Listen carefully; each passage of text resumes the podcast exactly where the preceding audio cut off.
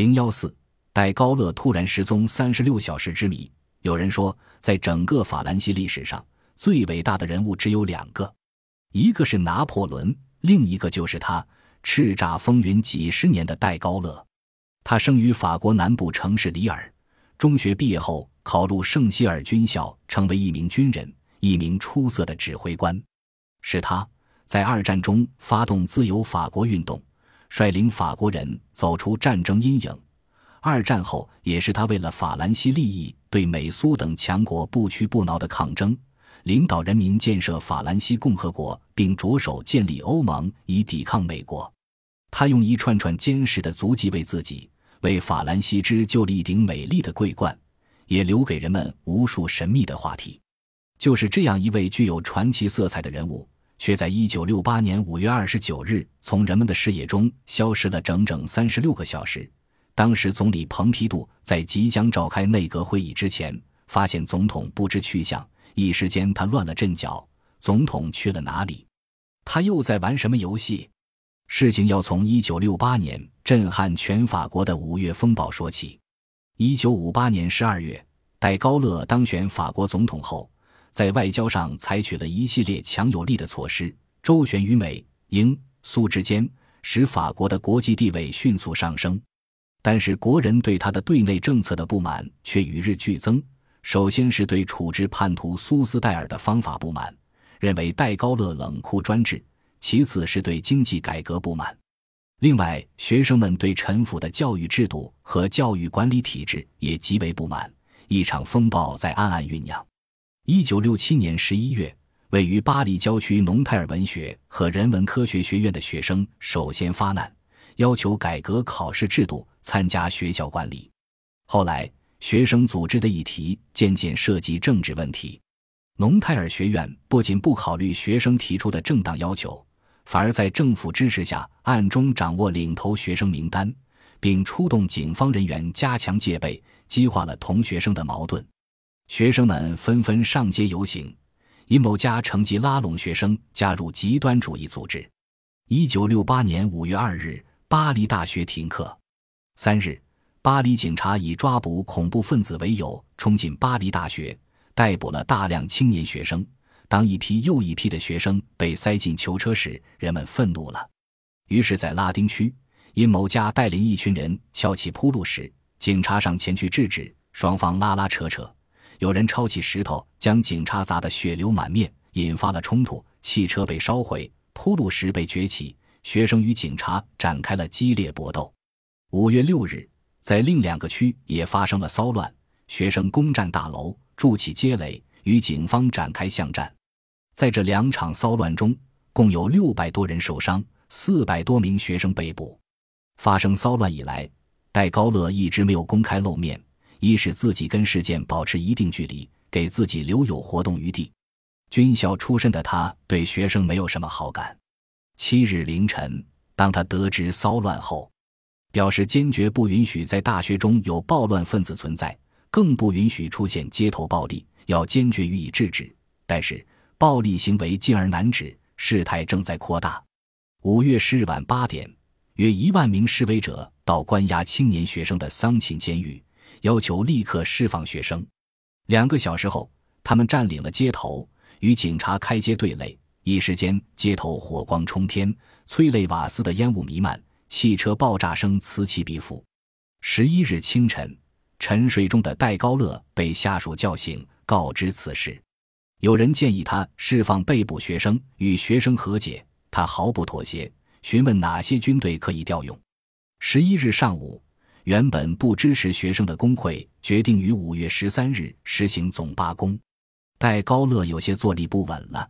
就在当天下午七时十五分，总理蓬皮杜结束自二日以来对伊朗和阿富汗的国事访问，回到巴黎。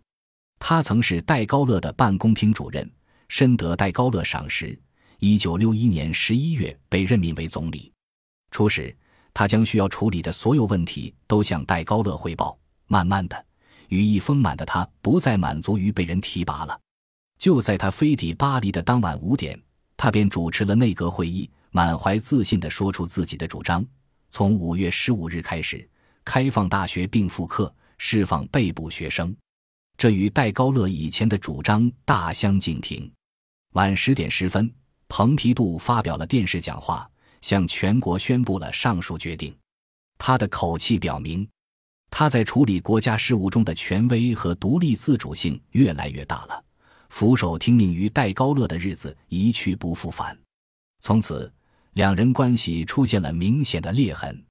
蓬皮杜的和解讲话并未能阻止五月十三日的大罢工游行示威群众高喊要戴高乐下台的口号。五月十四日以后，所有大城市的工潮、学潮风起云涌，交通中断，生产停滞，几乎处于瘫痪状态。五月二十三日，戴高乐主持内阁会议，宣布本人今后要负责重大的和实质性的问题，让蓬皮杜只处理日常生活问题。五月二十四日，他开始发表电视讲话，指出我们的社会必须改革。并宣布于六月份举行有关国家改革的公民投票，如果得到通过，他将使法国重新活跃起来；若多数人不同意，他就只好辞职。在内心里，戴高乐寄希望于全民公决，但是人们并没有买他的账，觉得他的改革方案总是老一套，从未找到贯彻落实的途径和办法。许多人听过讲圣雄甘地赢得了世界人民的尊敬。话后便大声嘲弄：“算了吧，戴高乐。”这使戴高乐十分沮丧，而蓬皮杜却正在同总工会达成妥协的协议。这几天，他的形象占据了各种新闻媒体的主要版面，俨然成了国家最重要的人物。蓬皮杜有些得意了，以为自己控制住了局势，但是想不到的是，到了基层公司，协议却遭到否定。于是。人们认为蓬皮杜政府不是有效的对话者，一些急功近利的反对派开始大肆攻击，意图改朝换代。早在五月初，戴高乐就对蓬皮杜遏制危机不利而不满了。在这上下混乱的时刻，戴高乐开始行动了。五月二十九日九点十五分，总统府秘书长贝尔纳特里科接到戴高乐指示，原定十时举行的内阁会议。改在第二天下午三时举行。戴高乐将同夫人到科隆贝的乡下去休息一天。秘书长将这消息通知了蓬皮杜，把他弄个措手不及。他急了，不知总统在想什么干什么。更让他吃惊的是，午饭之后，特里科满脸苍白地跑进来报告：总统失踪了，他根本就没到科隆贝去。蓬皮杜目瞪口呆：总统失踪了。就在这危机四起的时刻，他到底去哪儿了呢？巴黎顿时谣言四起。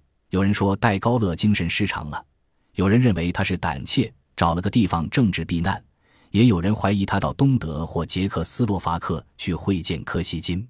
事实上，戴高乐去了巴登，那是驻德法军马叙的驻军地。从五月初，他就开始关注起军队在这场风暴中的重要性。他的当师长的女婿阿兰德·布瓦西厄不断向他汇报军队的动态。五月二十九日上午十时三十分，德布瓦西厄来汇报，陆军对蜂巢开始反感和不安。戴高乐想弄清马旭的态度，这是一九五八年坚决支持他上台的冷酷无情的英雄。于是他与夫人假称去乡下休息，乘飞机到了巴登。假如现在爱丽舍宫遭到暴乱分子的进攻，你能马上调回军队吗？戴高乐问。他得到了满意的回答，悬着的心终于放下。一九六八年六月三十日，消失了三十六个小时的戴高乐，春风满面、满怀自信地出现在人们面前。与前段时间的疲惫、沮丧相比，简直像换了个人。在下午三时召开的内阁会议上，他宣布将解散议会，举行大选。三十日下午。他又发表了电视讲话，他的这一举动使正准备替代他的蓬皮杜又气又恼。戴高乐的讲话发生了神奇的效力，持续一个月的动乱得到了平息。代派人士信心十足地组织集会、游行，支持戴高乐竞选总统。在一九六八年十二月十九日全民选举中，戴高乐获得多数选票，蝉联了总统。这次胜利不能不归功于五月二十九日的失踪。